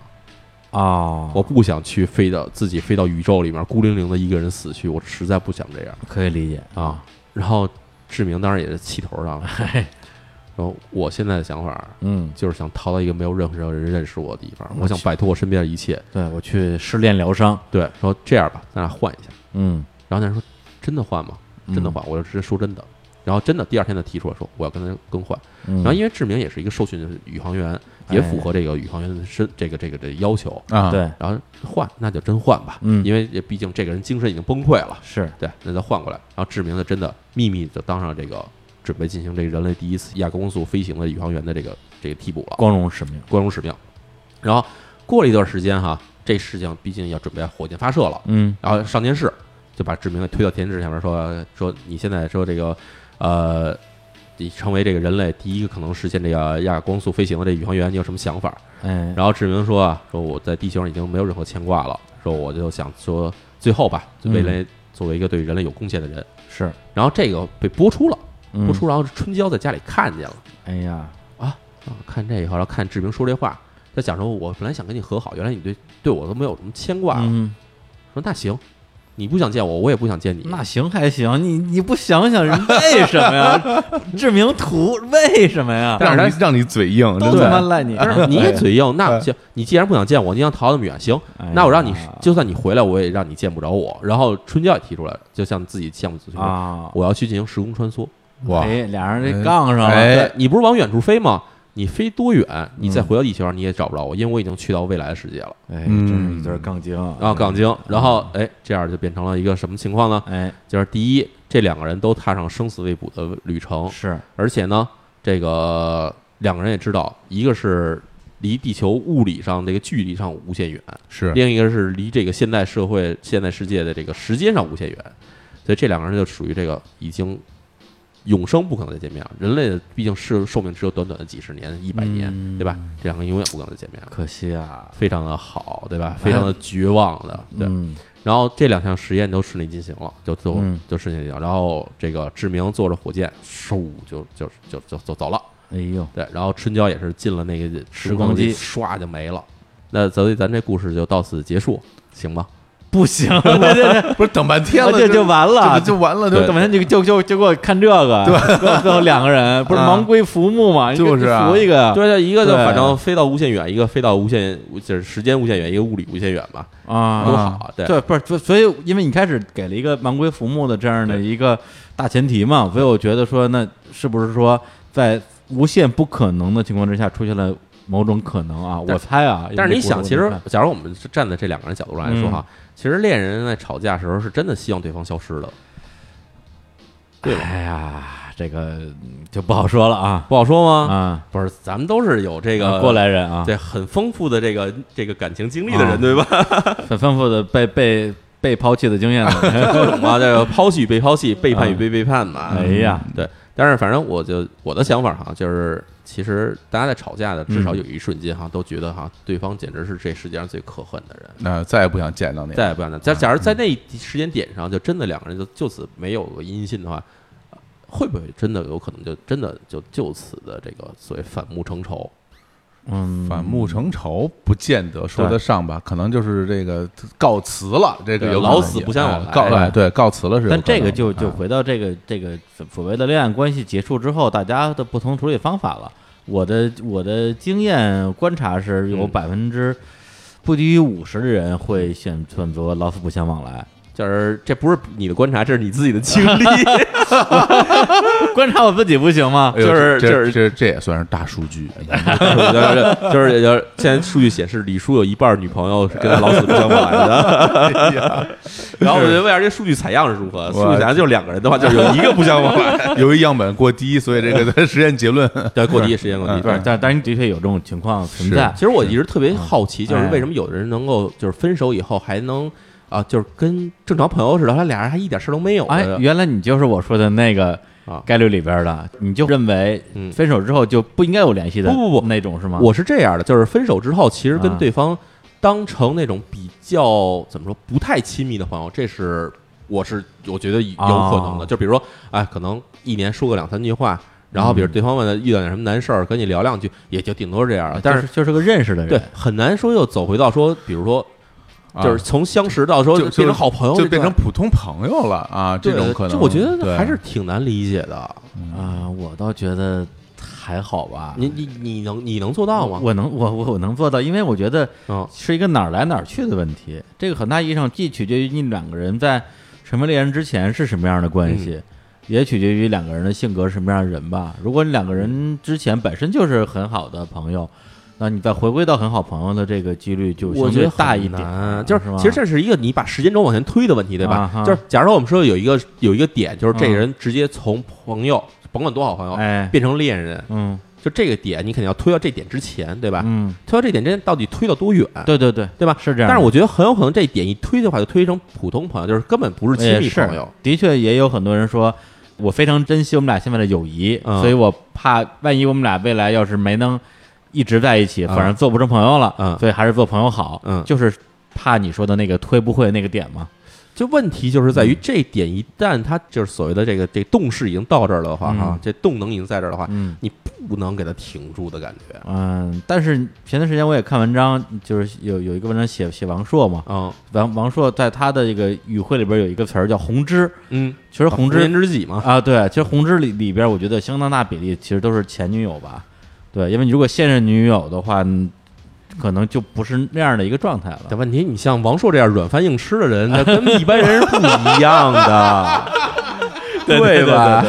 他他他是他是对软吗？饭硬吃啊，对吧？软饭硬吃的吧？这你这这你说这个词嗯你举个例子，你举戴维鲍威，这 戴维鲍威，那你根本不能说这是普通人，对嗯吗？对，小虎老师你也说两句，别假装没有感情啊。真的，别假装你是一张白纸。俺也一样，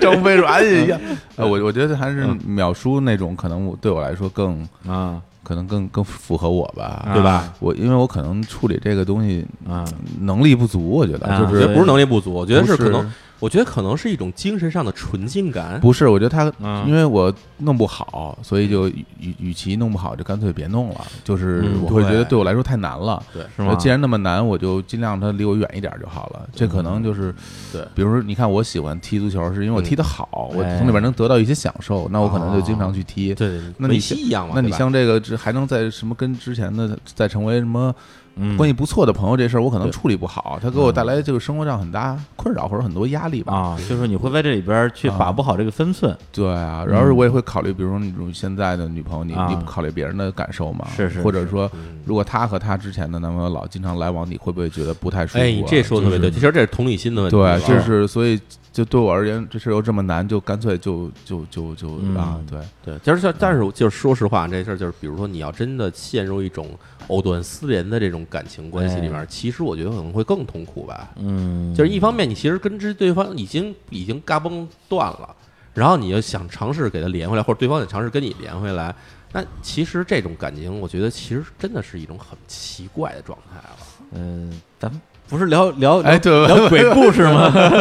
怎么突然聊到咱这个了？咱接着把刚才那说完，对好不啊好？但是有我点严肃话题对，这啊对是但是这这这个我最后回答一下淼叔这个问题，我觉得是，我觉得呃，可能是你说这个样子的，对吧？对，因为两个人如果是一种无论是前置的将断未断，啊还是后置的藕断丝连，对，它其实最大的问题会有一个不同步的问题，对，哎对对，如果两个人，对比如说，对都是余情未了，嗯那无所谓了，那就破镜重圆了。对对，就怕两个人的那个想法儿，他没有能够一直保持同步。比我如跟你，说说，对真的是这样。而且藕断丝连最大可能性或者最大问题是一种嗯单方面的藕断丝连。是啊，这单方面的藕断丝连会变成什么情况呢？嗯会变成一种对对方的一种越来越无法控制的一种想要掌控对方的感觉。嗯就毕竟原先，比如说咱们是男女朋友，嗯，那我可能就是你要去哪儿，我要跟你去，或者你要去哪儿的话，我需要给你安排。啊嗯甚至比如说你要跟谁出去的话，我会觉得你不行。啊，对，但是假如断了，嗯断了，人家觉得啊，我自由了，我可以跟谁去出去，或者我可以跟谁怎么对啊怎么着，关发你展什么新事儿关系。但是你觉得不行，我这边跟你没完全断，那这完样了结果就是这什么就要转变成案件了，哎，这就变成跟踪狂了。哎对对，所以我咱们下面的故事是。呃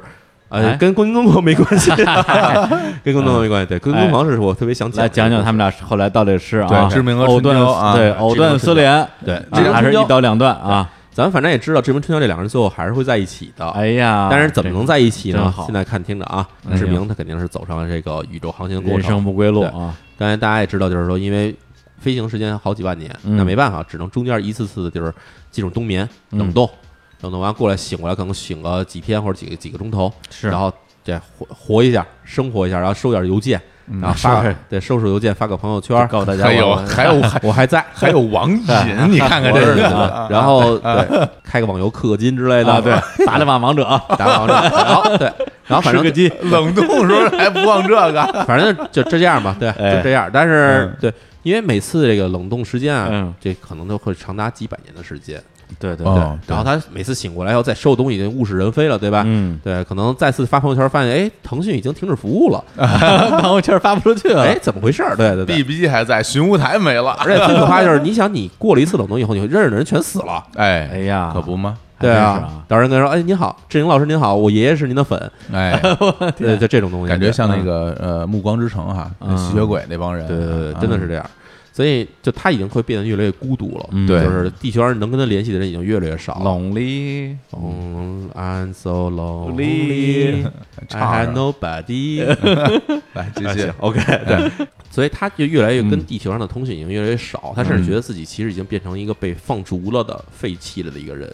因为嗯，跟他联系，因为他随着他飞得越来越远，嗯而且是亚光速飞行的话，地球上跟他联系的这种通讯的间隔会越来越长。对，对吧？就是开始可能就是，比如说一次每次都会好去联系，但是随着越飞越远的话，这来的通讯会越来越少。对，因为是它不光是这个，说我每次醒来之后，地球上换了一波人的问题，对还有你的通讯的一个时间的问题，对，并不是说你今天发，明天你就能收到回信儿，没错，而是说你你发过去的时候，收到的可能是一批人，对，等你收到回信的时候，那批人都已经死了甚至死了几千年、几万年啊，了。对，就这样一个逻辑啊，所以以就这样，就是我们看那叫嗯什么《星际穿越》里面，它就其实有这种特别明显的感觉，是对吧？就是这人下去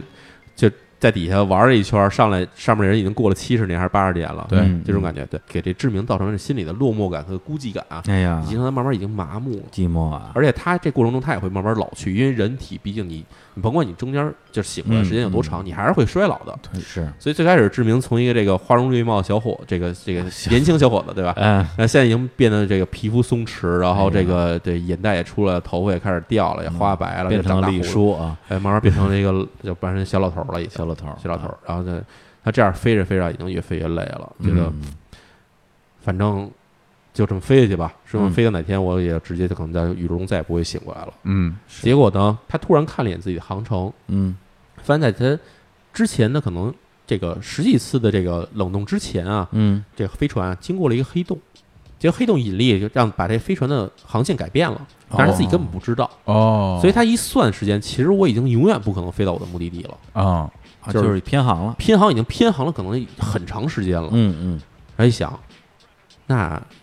我已经没戏了。是啊，使命已经不可能达到了。然后我甚至可能真的就这么着，等这个飞船里的维持生命系统耗光，那可能就成变成宇宙中的一个尘埃，是变成一块垃圾，对，嗯是，对吧？毫无诚意垃圾毫就无漂浮在 哎呀，漂浮在宇宙中。嗯他，想说，那他突然想起了自己跟那个宇航员交换身份的时候，是，想起一句话，那宇航员说：“我想死在地球。”嗯，然后他想，这句话说的真对。我也想死在地球，他说：“我对，哪怕不能死在地球，我也想死在一片土地上，而不是漂浮在宇宙中。”嗯，然后于是呢他把飞船的那个就是紧急寻找这个这个近类地行星的这个模式给打开了，啊这样这飞船就可以在它冷冻过程中就直接飞往一个最近的适于居住的好行星，哎可以着陆。啊，他把这开了以后，他再次进入了这个冷冻。然后呢，这边他小等是过了这次冷冻，嗯突然再醒过时候，发现外面景色不太一样了，嗯因为在雨中是一片黑暗的。嗯是他突然看外面有光亮，哎，哎，他说我这是死了还是怎么了？嗯，对他嗯想，还不知道怎么往回事儿。生了往生，他起来一看啊，飞船确实已经着陆了，哦，很意外的，他觉得可能还要跟我很久很久才着陆，发现飞船竟然直接着着陆了，是但是已经摔坏了，就是不能再起飞了。哦，然后它有一个逃生舱嘛，逃生舱是维持生命系统的，这东西还嗯还完好。然后他说，那反正已经这样了，说那我不如出去看看，瞅瞅，出去看看。嗯嗯，然后拿这个飞船还剩的这个空气的这个所谓的分析系统一看啊，这空气系统里面还有含有百分之二十多的氧气，嗯那就啊可能跟地球差不太多，啊，对。然后说那我干脆出去走走吧，跟纳米克星差不多呗，对对对，然后可能来到了纳米克星的感觉，对，有一种回到家的感觉，对，然后他就出去了，说：“哎，出去啊，想还有什么宇宙射线什么的，但是算嗯了，反正要死人了，不在乎这些了。对也是能脚踏实地，对，就反正就是我就是想死在土地上而已。对然后他就出去了，一看外面，哎，太阳有一个恒星啊挂在上哎面，跟太就阳一样个，啊，然后空气也没有什么奇怪的气味，嗯然后感觉自己在地上走了走，哎，确实脚踏实地，因为毕竟已经经过太长时间没有踩过地面了，哎，啊重力也差不多，啊，重力感觉，反正已经呃觉得，反正已经他在宇宙中飞行了这么长时哦间，这也已经是已经模糊，根本不知道怎么回事对儿。对对，但是觉得哎，这不错。虽然没有世界上没有什么动物哈，嗯没有什么奇怪生物，也没有外星人，但是觉得哎，总算能回到地这土地上了，哎觉嗯得很好。然后看远处一个山，嗯，说我去爬爬山吧，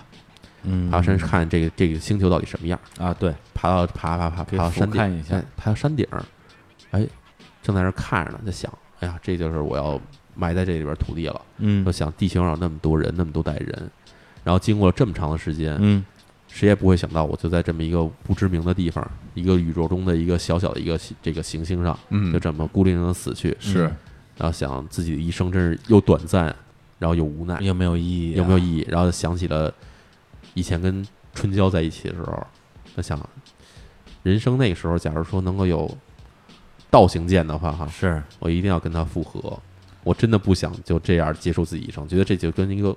就跟一个游戏走到了尽头一样。对啊，当时赌什么气呢？在赌什么气？干嘛要跟他吵架？就是其实那么小的事情，不嗯跟就现在刷比不起就来，刷个碗的事儿吗？对啊，就嗯还人就是还是得买洗碗机，这在还是家啊买吸尘机嗯，对， 吸尘机也牵扯到谁摁开关的问题。如果这样的话，真的分开算了，真的 所以说，所以就是志明在这边也是，当然是一个是万念俱灰，还有一个是万分 感慨。哎就回是顾是人生的话，觉得自己人生说过得有意义，其实也算不上有意义，有而且点觉得这个故事所有的这选择都是因为一次吵架导致 的，哎呀，怎么说都像在说我呀，对吧？然后凯了 这啊，感慨万分，嗯然后突然听到旁边草丛里有声音，哦，哎哎哎，怎么有声儿啊？嗯，对，当然志明当时已经老了，不是这样的反应，不是像这个我们这样年轻的反应。他肯定想，为什么会有声音呢？哎哎呀，非常深想沉，我就把苍老的头颅转向了那方向，嗯嗯发现从草丛中站起来了一个穿着这个这个各种树皮做的衣服的一个人，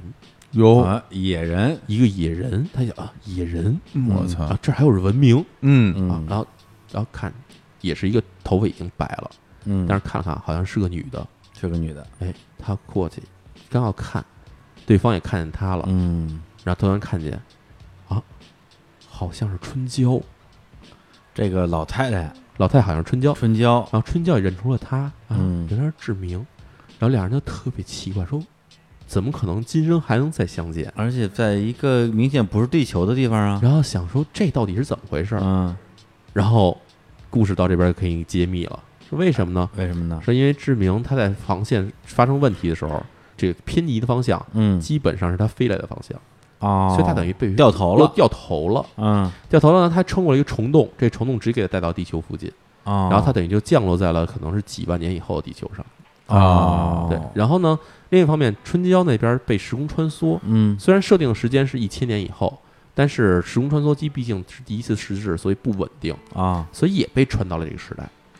哦哦，直接给送到了这个几万年以后的几地年以后球。地球了，而且这几万年的时间，其实对于人类的这几十年的寿命来说的话，嗯其实是太大的一个数目了。啊，，对，但是两个人恰好都被送到了同一个时间点上，嗯，哎呦，这个相当于那时候是不是人类都已经灭绝了？人类已经完全灭绝了。哦，等于说那个春娇就是在那个未来的地球上唯一的人类。唯一的人类，他也觉得自己可能就要终老在这边儿。嗯然后志明回到这边儿也觉得自己可能要自己一个人死在这边儿，就是两个人在一个完全不可想象的一个空间的情况下，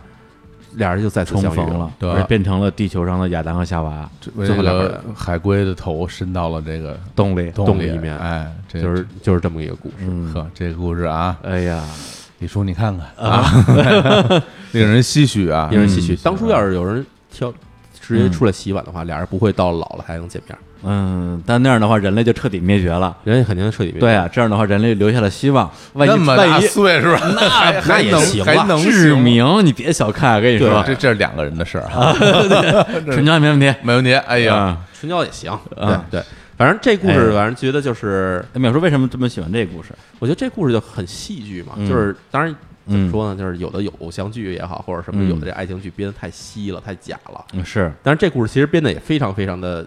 对，特别假特别假，啊，但是它会让你有一种温情的感觉，对嗯对对，而且会让你觉得啊，重新思考人生的感觉。嗯，对对，但他这种假跟偶像剧的假不是一回事儿。对偶像不一剧样说他在一个真实的设定里边儿嗯制造一些巧合，对，然后让你觉得这些巧的不合理，但他要试图把这些巧合合理化。对，而这故事呢，一上来它就是一个完全架空的一个设定，对嗯对，就是设计一个就是完全就是没有任何的。呃，真实的价值的这种这种巧合，就对告诉你，我就是要设计一个巧合出来，对，来告诉你一个道理也好，对或者是给你设计这样的一种情境也好，甚至你从一开始你就知道，其实两个人肯定最后会见面儿，嗯嗯，但是心里会有这种预感，但是哎中间的拉得越来越远，拉得越远，你会觉得这事儿不太可能能发生。嗯嗯，然后他最后用一种感觉又有道理的方式给你拉在一起了。嗯所以我觉得藤子不二雄这个人真的是一个鬼才，就是他不能说鬼才，是真是大天才。这个人、嗯嗯就是他所做的这种类似的，我刚才说这个他所谓叫异色短篇集里面、嗯这种故事，真的呃非啊特常别非常多，非常多。然后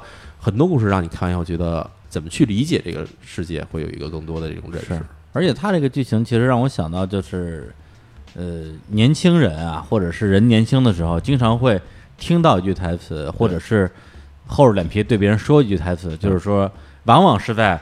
两个人可能要分手之前，说啊，等我们老的时候，嗯哎，如果啊你未婚我未嫁，哎呦啊，或者是你你你你死老伴儿我也死老伴儿， 嗯，对，我们就再在一起吧。其实是作为一个两个人现在不得不分手的这样的一个自我心理安慰，是。对。但实际上发生这件事的概率又又有多少呢？就但是是当你说出口的候，时候，其实你心里是没有对这句话负任何的责啊任是的。不要反对弹，这其实跟另外一句非常就是啊让我觉得非常恶心的话一样，就是下辈子嗯哎对对我再对娶 你，这他妈别扯淡这都是这都了，是下辈子你还是不是人是鬼 呢？真的，真是这是屁话，这都真是屁话嗯。但是但是放在这个语境里面，嗯其实我觉得倒是真的让人觉得这怎么说呢？嗯这感情难能可贵吧？嗯，对，然后在非常感动的相聚之后，两个人因为谁去打猎，发生了一些矛盾。再次再次 穿越，我他妈把我的飞船修好了，我回去，我对，然后那边 我这时光机，我我我再也不要见到你垃圾，我的哎，真这么 拍这故事还有点意思、啊哎，啊这故事事就就可以作为一个小彩蛋。当彩蛋， 欢喜欢喜冤家嘛，欢喜冤家。哎，都《是春阳阵营》假如再拍一部的话，我觉得拍这个还是挺有意思的。嗯嗯，真的，这两个人的这个人设也比较符合，对吧？俩人就是小吵不断嘛。嗯，然后经常上一集里俩人好到多好多好，下一集突然嘎叽俩人又裂了。嗯对，其实包括之前那个。爱在系列什么《嗯爱在黎明破晓时》那个系列不也啊是三部曲这样的一个啊设定？一嗯开第一次是两个人偶遇，对在在巴黎见了一面，对，然后呢就也没留联系方式， 没错。对，然后咵一下镜头一闪，好像过了好像五年左右吧。对，两个人其中有一个人成名了，对另外一个人去来来这这个男的写书成名对了，来故意偶遇他，啊然后两个人呢终于发生了一个浪漫的浪漫的爱情。对然后镜头咵一闪，两个人已经结婚好多年了， 又已经掰了已经生了孩子了对，但是两个人又陷入到一种那种婚姻里边的一些矛盾对啊，或者是一些。不堪的东西，没错嗯对那因为这个系列如果还再继续拍，说不定再拍的时候两个人已经离婚很多年了。对，对，再拍的时候，老的时候又复合哎了。这三这是一三部曲，好记着。三部曲三部啊第一曲，部是在布拉格吧？好像嗯，还是在哪儿？我有点记不太清了。看第了一好像是在一个东欧国地方，还是在哪儿嗯？然后后来是在巴黎，巴黎然后后来又跑纽约去了，好像是。啊，对，包包括那什么那个伯格曼的婚姻生活，嗯其实也是这样。整个他那个戏就是一个话剧的形式，整个戏里边恨不得呃主要就两个演员，啊然后每一次这两个人出现的时候，中间就隔了很多年。嗯一开始是两个人就刚在一起，后来变成两个人为闹离婚，后来变成已经离婚很多年之后就那样一个状态。其实我觉得这是一种理想的状态吧，嗯就是当然我们其实怎么说，经历过感情的人其实都明白，就是嗯开始肯定恋情海是的时候，肯定觉得看对方怎么好就怎么好，嗯，然后过了一个这种所谓的这种热恋期以后，嗯马上变得看呢，开始觉得对方有问题，然后嗯 对吧？尤其到结婚以后，然后开始觉得看对方哪儿都不行，嗯，然后等分开以后，然后就觉得啊，对方好像又哪儿又好起来了，就是这种往返反复的感觉就，怎么说呢？就可能是很多人到了一个中年、老年以后，对人生的回顾啊，嗯，就这种有这种感慨。虽然我我觉得可能我，反正我是啊你抱是着这种覆水难收的这种感觉啊在啊想啊这个感情的事情，但是嗯看到这种故事，反正也觉得还是挺有意思、挺不错的。嗯，他人的生活永远让人感觉看起来很美啊覆水好。难收这个事儿吧，我觉得咱们仨都可以 有点发言权。这肚子里抽出多少腹水来了？这这肝硬化了，这是 肝腹水是吧？哎嗯，但当然大家也不哎要被这个故事听起来很很美好的这个表面现象误导嗯啊，啊不不是说所有的分手都是错误的，对啊，不是说嗯你你复合了就一定是因为你当初做了错的选择，对对，所以我觉得还是每个人状态不一样、啊，没错，，像刚才那个美男子，那就是该分就分，哎， 对，哎，每天自己脸都那样了，是吧？啊他不不是脸 的问题，心灵丑呃陋。啊，对对对对对，心灵手真是哎啊，这政治不正。正确。所以反正咱们的故事安排也是一个有美好结局的故事，嗯跟一个有一个一个呃丑恶结局的故事。嗯，这反正也是希望能通过这些故事，让大家能在对这个感情方面啊也别太一根筋的去理解一个一个事情。对对，生活有一些思考。啊对对，会有一个思真是考感情节目啊！哎我以为就讲故事的节目。啊。呃，那我们今天这一期嗯《午夜情 话哎，我天，情话，我是淼淼，是吧？》，哎，你们听没听过？当时我记得咱们可能上高中的时候，有一个叫什么什么午夜午夜小屋还是什么。零点夜话吧。零点夜话，零点夜话，零点夜话。大家好，欢迎我是来到五洲童浪漫的油画小屋。对我是五洲童。哎呀，今天要给你奉上的一首歌叫做《My Heart Will Go On 哎》 ，and 呀， on and on。后边还有与之媲美的那个蓝调北京，蓝调啊，北蓝调北京，蓝调北京好像比较靠后了吧，已比经。较靠后了，靠后了啊。对我嗯中学听听两个，还有一个叫《浪漫情歌》的。浪漫情歌啊，浪漫情歌，浪漫夜话。嗯，哎，大家好，这里是浪漫情歌，我是你们的主持人旅游。叫哎，旅旅游，旅游，旅游，旅游。哎呦哎我哎，那时候我听一个，其实我跟你们听可能都不太一样。我嗯那会儿特别爱听叫做叫做《老式汽车》，哎，五洲呃那个什么嘛，陆林涛嘛，陆凌涛老师啊陆凌涛说，我跟你说，那时候因为我是一个特别大的一个 Beatles 的粉啊，只能从他节目里听着，因为那时候能买，不像现在说上 iTunes 随便买 Beatles。那时候我靠，要为了找一张 Beatles 专辑，你能跑半个北京城都找不我着。操嗯，Beatles，哎，这咱们可以聊。哎我我也是 Beatles 的大粉儿。我跟你说，我那是真的啊就蹬着一单车，跟我另外一哥们儿，嗯我们俩人就为了找一张《Let It Be》的一张磁带，啊，从北京的海淀图书城一直啊搜到了那哪儿那个西四，然后又去了鼓楼，然后还去和平里，啊最后还是在我们学校边上买到了，估计啊，在你校边上那个 打打鼓那哥们儿，打滚小哥，不知道他现在还听不听节目，我好想他打鼓那哥们儿，真的，然后口了吧？打口袋，对。打口袋。然后那哥们儿当时卖我这张 Let It Be，告诉我说这张是尖儿货，你不能只买这张，你还得带一张别的还搭菜呀，搭了一张 Placeable， 哎呀啊，白蒙了，我就买那一张，双张啊，双张红红蓝啊，然后那哥们儿一天到晚跟我喷尼尔瓦 纳，但是我觉得不一样，都是英摇式滚对英式跟尼尔瓦纳不是一回事儿啊，喜欢英国那完全不是啊，嗯啊，真的是。呃，聊音乐其实也能聊哈，呃对，哎能不是不是秒叔能聊东西太多了。嗯对，我们之前一直聊这个什么这杀人放火的事儿，其嗯实限制了他的才华。对，但是没关系，我们就聊杀人放火，大家爱听这个，这我也爱听，我也爱听。嗯自己节目自己听十遍，哦，我跟你说，写故事、写杀人放火的时候，这对我来说是一种嗯发 泄， 是一种泄。刚才我记着，嗯刚刚才我跟小伙老师，我们俩上厕所路上，然后看见一单间儿，嗯，啊，然后我说这干嘛的？小伙老师告诉这节目打电话比较私密，对然后我说隔音效果好吗，他说你可以试试，嗯 然后进去我就拍着桌子大喊，啊但是就是哔哔哔哔然后出来，然后小虎老师告诉我，我说怎么样，隔音效果怎么样？小虎老师根本 不行 就嚷成你那样，谁听不见呀、你跟哪儿嚷也能 听见，啊！我当时就喊你呀，全是脏话。 太脏了啊，太脏了啊因！为这就是一种发泄嘛，一种发泄。对，嗯行，那我们今天这节目就先聊这么多啊。好本来是准备一期啊，现在又变两期了，哎又该两期了嗯啊，就至少两期 吧。然后我们下期再继续聊这个啊，叫什么《爱情奇妙物语》。哎爱情奇妙物语。行，那再来带来一首歌啊，这首歌放哪首呢？我们来放这首歌是来自约翰列侬的《Real Love》。哎，你看，刚说完 Beatles 开始放了啊。啊，对，这《Real Love》这首歌其实有两个版本，一个是约翰列侬的所谓遗作，嗯就是他并没有把这首歌完全的做完写完，嗯让他留了一首歌，呃，半留这成个品对。然后还有一首是在这个 Paul 这个 Paul McCartney，嗯然后他在重新制作这个约翰列侬的遗作的时候，嗯他要把这首歌拿出来做了一个重新混音，加上包括自己的伴唱。然后哦，这两首歌立意不同，然后最大的区别哈，嗯就是约翰列侬在这首歌里的歌词写到哈，就是世界上有很多这个小男孩、小女孩，嗯然后呢，他们就活在一个非常疯狂的世界里面。他其实想从你这儿得到就是一点爱，嗯然后里面歌词又写到说，嗯我们为什么一定要忍受孤独？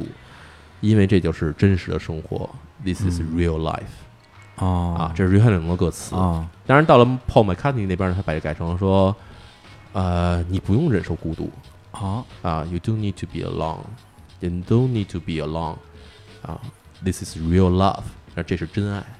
这个是那个保罗的伴唱的歌词吗？这是保罗把它给改了，就把这歌词完全改了。改了，改啊了改了。他他是翻唱了是吗？他是加上了约翰列侬留下的这个这个就是所谓的 sample，嗯又加上自己唱的部分，把这两个混在了一起。哦对啊，所以这两个区别，我觉得可能就是在于人事对人事的观点，或者对人的这种精神状态的怎么说情情感状态观察吧。嗯因为约翰列侬，我一直觉得他，当然这话说出来就有点大了啊是因为很多人对约翰列侬都有解读，但我觉得约翰列侬是一个比较的孤独或者比较独立的一个人，所以嗯他即便他跟这个 Ono Yuko 在一起以后，他也嗯会觉得说，呃，我其实需要有人去理解我，去跟我在一起，嗯然后他会想说，我为什么要一直忍受孤独？因为孤独就是真正的生活，生活的常态吧。对，但是在 Paul McCartney 那边的话，他就觉嗯得让歌词、歌曲可能会给人一些更多的对于真爱的理解啊，给是这社会、给世界带来的美啊，所以他会写说，所以你不用忍受孤独、嗯，啊，因为我们有真爱，对，保罗的歌整体还是比较温暖的，比较阳光的。啊，也有一些你可以说励志的，啊对鸡，汤当然的很多人会觉得他比较肤浅，是，我觉得这两个都对，嗯对但，但是我会觉得保罗他的歌词也是他自己的真正的感受吧，没错没错是因为他就是这么想的，而且感情生活来说，保罗的感情对生活要比约翰列侬式感情生活要顺利的多，也也嗯稳定的多。所以我们今天要放这首歌，就是来自约翰列侬这首《忍受孤独的 Real Love》。啊，然后志明一个人在这个宇宙中漂流啊，听了这首歌，觉得这个孤独才是人生的底色，对你别无选择。哎对呀绝对的孤独，哎，太忧伤了。嗯呃来，那我们听一下这歌啊，也跟大家说再见，拜拜。大家再见，拜拜。拜拜。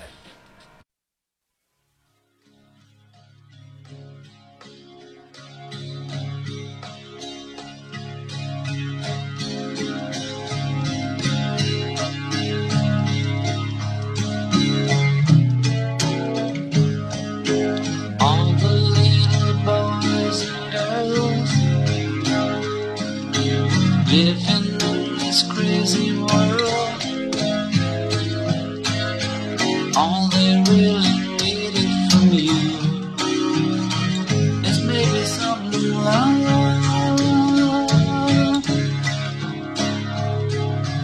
All the little girls and boys playing with their little toys. All they really need from you is maybe some love.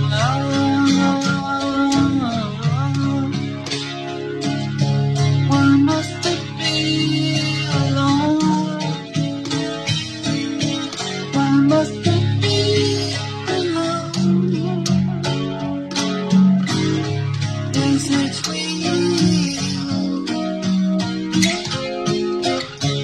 Will it realize?